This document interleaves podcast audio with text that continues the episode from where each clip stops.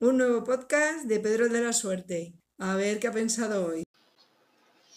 Ahora que estoy aquí tranquilito y relajado, viendo y escuchando llover, igual vosotros también, pero no me apetece cerrar la ventana, que estoy muy a gustito. En mi zona de confort, que se viene diciendo, os voy a contar una historia de mis vicisitudes para encontrar trabajo. Vamos allá.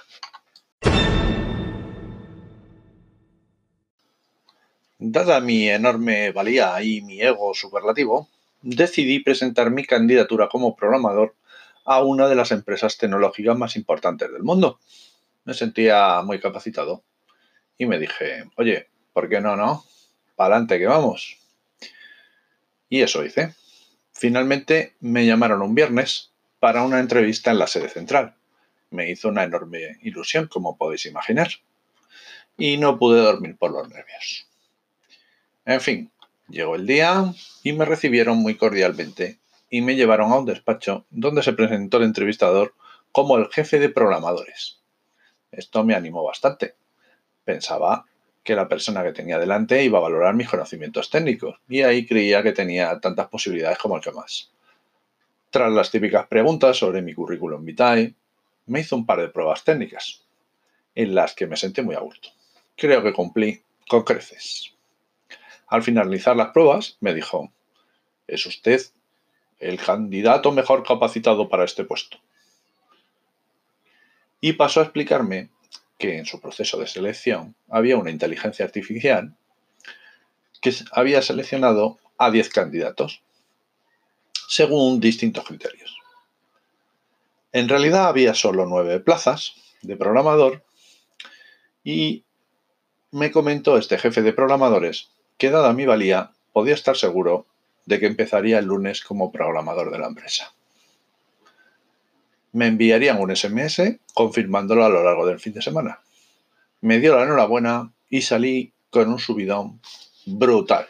Esto había que celebrarlo. No es el momento de detallar la fiesta, pero solo os diré que fue fabulosa, en todos los sentidos.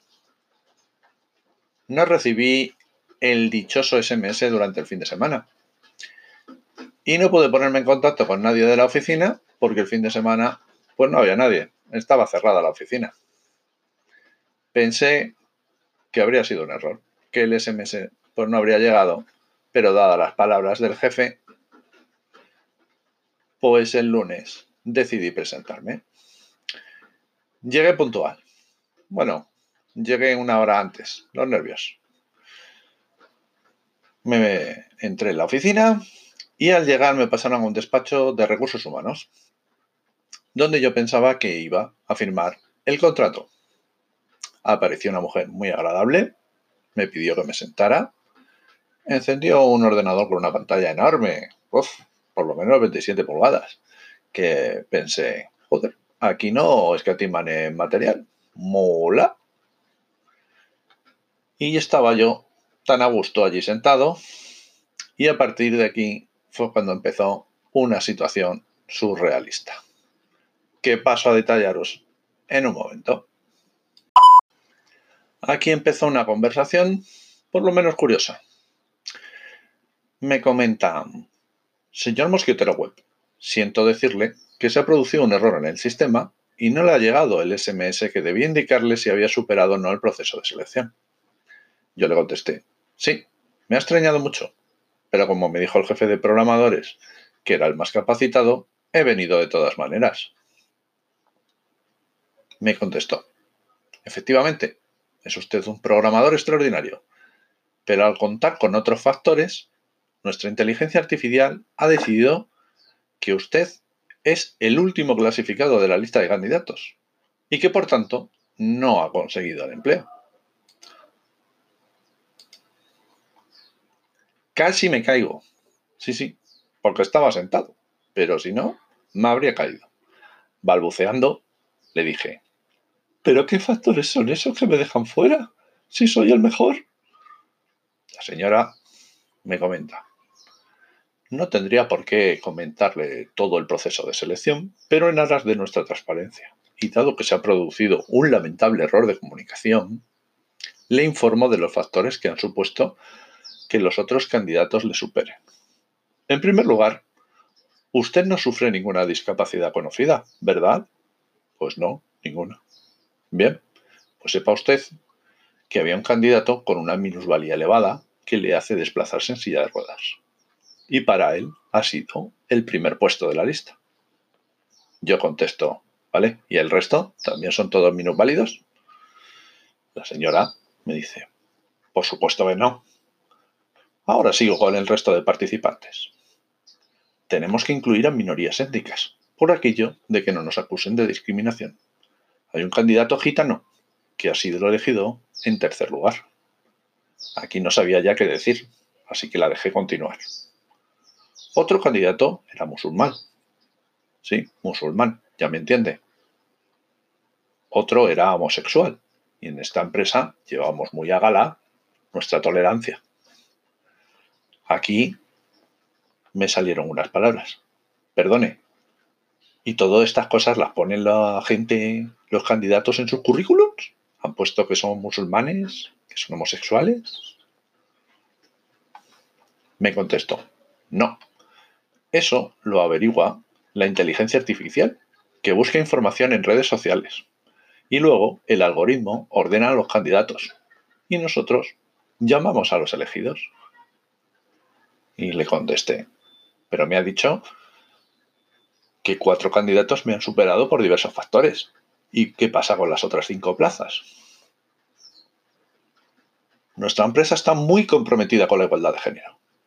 Y señor Mosquetero Web, el resto de plazas han sido para mujeres, porque nosotros cumplimos estrictamente con la paridad. Aquí le dije, bueno, estrictamente eso no es paridad, son cinco mujeres y cuatro hombres. Y me contestó, sí, tiene razón, pero es que una de ellas es transexual, lo cual nos hace cumplir con las normas de tolerancia intergéneros. Así que espero que entienda que en estos momentos no tenemos ningún perfil de programador que se adapte a usted. Aquí no sabía si reír o llorar. Le dije que si podía ir al baño, me había puesto muy pálido al escuchar toda esta explicación. Y me indicaron dónde estaba el baño. Una vez en el baño, saqué el móvil y le conté todo esto a una app con inteligencia artificial que yo mismo me había programado. Al cabo de muy pocos segundos, esta inteligencia artificial me mandó unos documentos y un plan de acción. Salí con una sonrisa malévola de la SEO. Entré de nuevo en el despacho y le dije, permítame indicarle que su inteligencia artificial ha cometido un terrible error. Y en ese mismo momento procedí a quitarme la gorra con la que había hecho la entrevista. Como puede ver, soy calvo. Y aquí tiene una demanda por discriminación con la que reclamo 2 millones de euros.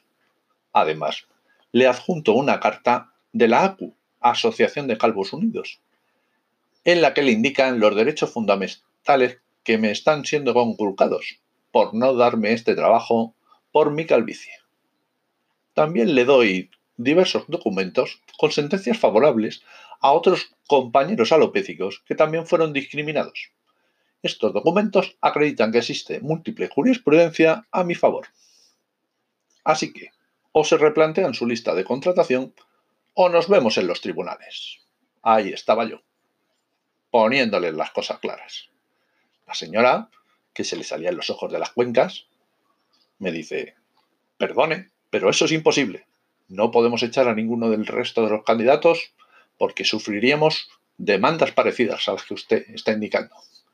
Y yo le contesté, ese no es mi problema, que lo resuelva su algoritmo. Me levanté y le dije, les doy 24 horas para contestarme antes de presentar la demanda. Y me fui, tan ancho como Pancho. Esa misma tarde me llegó un SMS. Parece que ya habían solucionado sus problemillas técnicos. En el SMS me indicaban que pasase por la empresa a la mañana siguiente. Al llegar allí, me pasaron de nuevo al mismo despacho y me atendió la misma señora. Y me dijo, estimado mosquetero web, tras atender su reclamación, hemos decidido contratarle. Me salió una pequeña sonrisilla y contesté, gracias. Sabía que su empresa cumpliría con las normas de inclusión de calvos en sus plantillas. ¿Y quién ha sido el sacrificado del resto de candidatos? La señora me miró, extrañada, y me dijo, ninguno, por supuesto. No discriminamos a nadie. Aquí yo, un tanto perplejo, le pregunto, entonces, ¿han sacado una plaza más de programador? Ella me vino extrañada y me dice, tampoco. La política de la empresa es muy estricta en cuanto al personal necesario en cada departamento. Perdone, pero no lo entiendo. Y me contesta, nuestra inteligencia artificial encontró una solución. Le hemos contratado como jefe de programadores. Ahí, con los ojos muy abiertos, le digo, ¿y la persona que me entrevistó? ¿Qué ha sido de él? Más bien, de ella, la persona. Y me dicen, nuestro algoritmo revisó a todo el personal y vio que la puntuación más baja era la suya, la del jefe de programadores, y ha sido despedido. Usted tiene su puesto de trabajo. Entre usted y yo. Era un hombre de raza blanca, heterosexual, agnóstico, gente rara que hay por el mundo, y sin minusvalías. Con lo cual, no tenía nada que le acreditase como un trabajador válido, y por tanto, hemos decidido despedirle. Bueno, como os decía, aquí estoy, en mi nuevo despacho, oyendo llover. Qué bonito. Qué olor. Entra por la ventana. Jefe del departamento de programación. Mm. Ya sabía yo que mis capacidades me iban a ayudar a tener este trabajo. No hay nada como ser calvo.